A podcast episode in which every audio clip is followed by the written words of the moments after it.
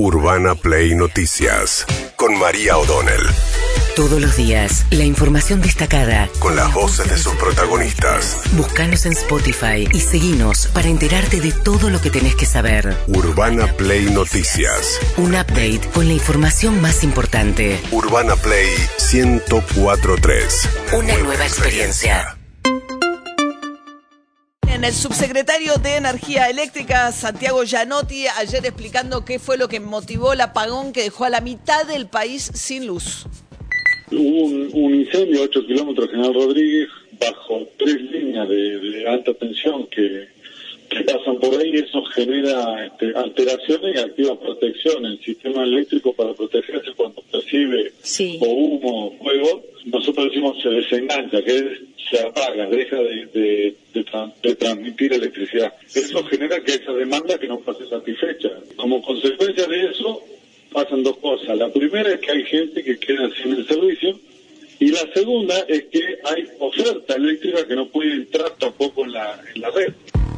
Bien, lo que dijo es que el Ministerio de Economía, eh, Sergio Massa, presentó una denuncia penal pidiendo que se esclarezcan las circunstancias que provocaron la quema del incendio de este cable de alta tensión para determinar si fue adrede o por imprudencia. Mientras tanto, a la mañana, claro, fue un día larguísimo, porque a la mañana era todo eh, concentrado en el discurso de Alberto Fernández en el Congreso, termina el discurso de Alberto Fernández y rápidamente se produce este incendio y cambia totalmente la agenda informativa.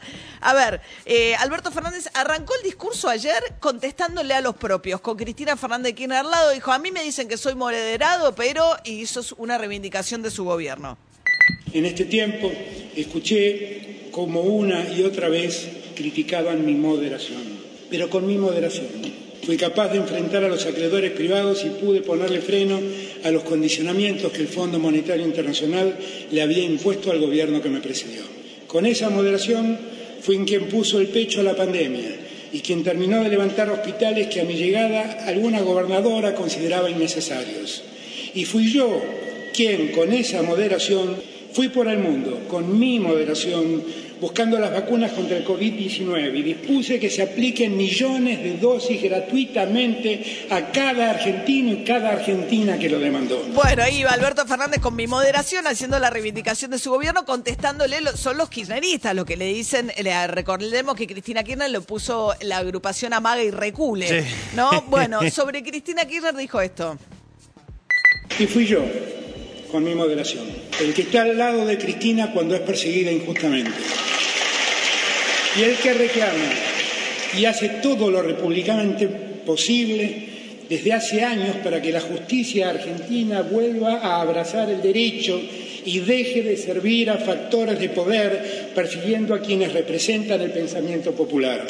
Bien, dice, fui yo con mi moderación, yo estoy al lado de Cristina, que es perseguida injustamente. Después dijo que es inocente, que está inhabilitada, no proscripta, que lo que buscan es inhabilitarla. Pero atención con la palabra republicanamente posible. Ahí hay un mensaje que es, no me pidan locura, yo no voy a firmar decretos para ampliar la corte, ni nada de eso, ¿no? Bueno, respecto a eso, lo que dijeron ayer los sectores albertistas es, miren que este es el cuarto discurso que da en el Congreso y es el cuarto año que se refiere a, desde el, desde el primer año que se refiere a la justicia que funciona mal, como diciendo... Claro, pero a Cristina no le pareció suficiente. Los cristinistas estaban que no era suficiente porque dicen sí, bla, bla, bla, pero no propone nada No para propone. cambiar el estado de situación. De lo que habló muy poco fue de inflación. Para mí fue de los puntos más flojos que tuvo el discurso por lejos. Al presentar estos indicadores no pretendemos negar las dificultades que enfrentamos. No ruimos los problemas, no recurrimos a neologismos para describirlos. La alta inflación que todos sufrimos es un factor central de desorganización de nuestra economía.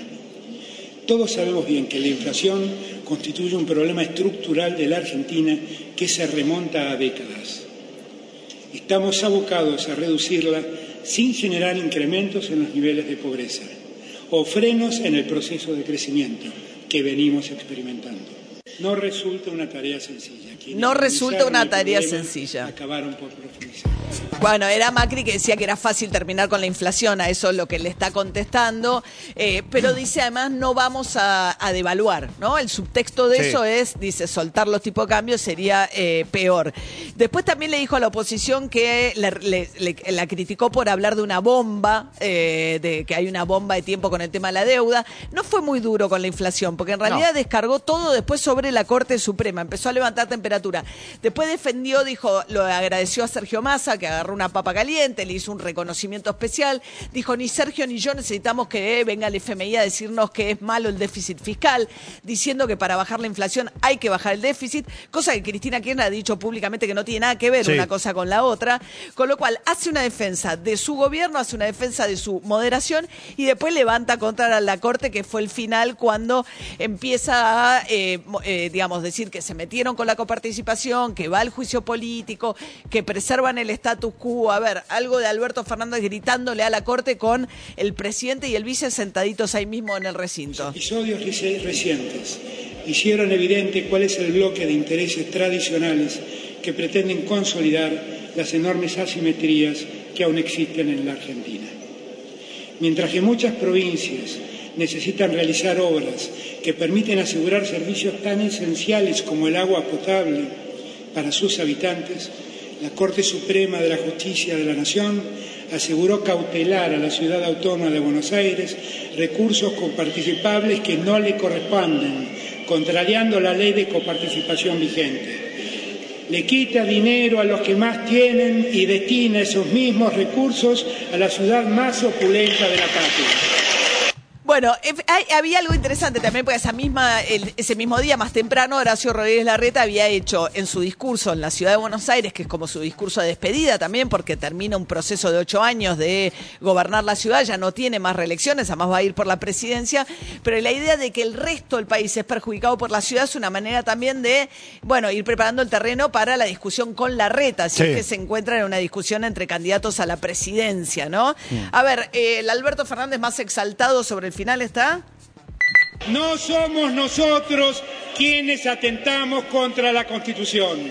Los que atentaron contra la Constitución son los que armaron mesas judiciales y perseguían con recursos estatales a jueces, a periodistas, a políticos opositores y hasta a sus propios compañeros. No pretendan ahora dar lecciones de institucionalidad y fervor democrático. Solo quiero dejar en claro quién respeta la República y quién no. No designamos jueces integrantes de la Corte Suprema por decreto. No son nuestros fun- funcionarios los que se profugan de la justicia, se aíslan en punta del este alegando persecuciones. Somos gritones, nos malhumoramos y a veces se nos va. Ahí eso por Simón Pepín, el Sí. asesor principal de temas judiciales de Mauricio Macri, que tiene una causa judicial en la que está siendo requerido y se quedó en Punta del Este, Sí, es verdad, en Uruguay. Eh, dice que es un perseguido político. Mientras tanto, fíjate que la reta habló sobre el juicio a la Corte en la legislatura. Nada que ver, está ce- cerrando las, abriendo las sesiones de la legislatura, un alcalde de la ciudad, pero el discurso fue todo nacional. Dijo, así como cambiamos la ciudad, ahora vamos a cambiar el país. Y dijo esto.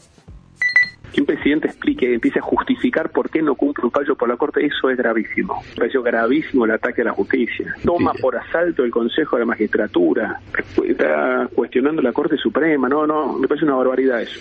En un sistema republicano como el nuestro hay que respetar la división de poderes, es gravísimo. Empezar diciendo que es moderado, que es moderación, se llenó la boca con la moderación, y después le pega un palazo a la Corte Suprema, a la prensa, lo que dijo al principio de la prensa, que no informa, no sé qué. No puedes hacer gala de ser equilibrado, gala de ser dialoguista, gala de que quiere la unión de los argentinos y después decir una cosa así, es una hipocresía. Bueno, esto fue en la radio, en realidad no lo dijo la legislatura. La reta que también dijo que va a continuar los cambios del 2015 porque le habían criticado mucho en la interna, que dicen el faro, que más allá de que es, supuestamente es lo que eh, lo que te marca el lugar al que no tenés Claro. que ir, no es el lugar, el objetivo, sino que no vayas ahí porque vas a encallar, pero más allá de eso le decían, ¿cómo kilómetro cero? Algo hicimos antes, hubo un gobierno, entonces ahora dijo, bueno, vamos a seguir construyendo sobre el 2015. Usé un mal ejemplo. Un mal ejemplo. Bien, mientras tanto, a ver, Martín Tetaz, el diputado radical acerca del discurso de Alberto Fernández.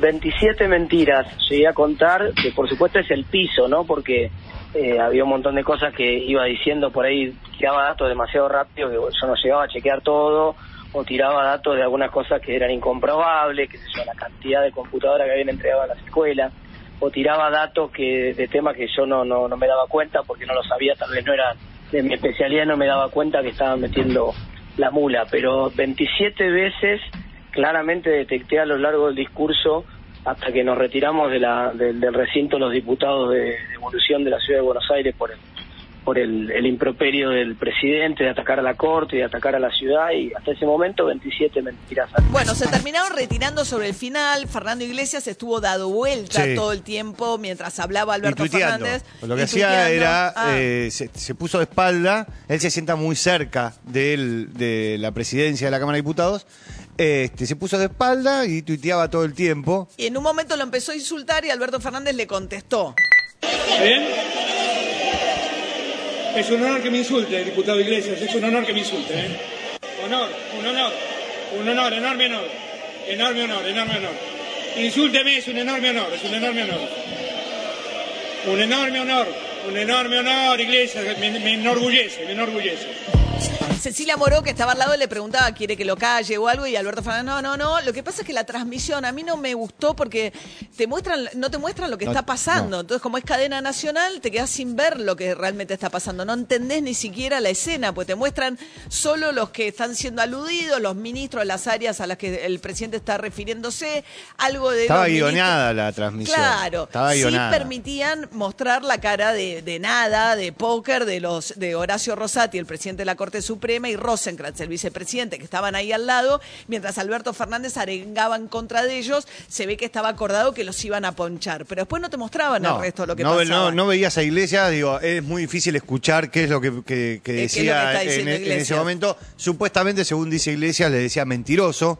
Este, mentiroso a él y ladrón a, Cristina Fernández de Kirchner. Ladrona le gritaba. Ladrona. Mira. En las redes sociales fue un poco más violento en Eh, la- eh. las palabras que utilizó Iglesias. ¿Ah, sí? Sí, le dijo que eran unos hijos de puta. Ah, sí, sí, sí. Bien. Eh, mientras tanto, también alguien gritó, no había nadie fría, la calle no había nadie alrededor del No. Congreso, muy fría, no habían movilizado, tampoco tiene con qué movilizar territorialmente. Sí, Alberto 2023 apareció en los primeros carteles y en algún momento le gritaron borón bombón para Alberto la reelección y se rió. Pero Eh, eso fue la oposición, ¿eh? Ah. La que cantaba eso fue la oposición. Cuando hace un raconte de lo- un raconto de dice, bueno, la Argentina va a crecer, es uno de los países que más crece, ahí es donde Ah, la oposición irónicamente. irónicamente le canta eso y él dice gracias. Gracias. Urbana Play Noticias.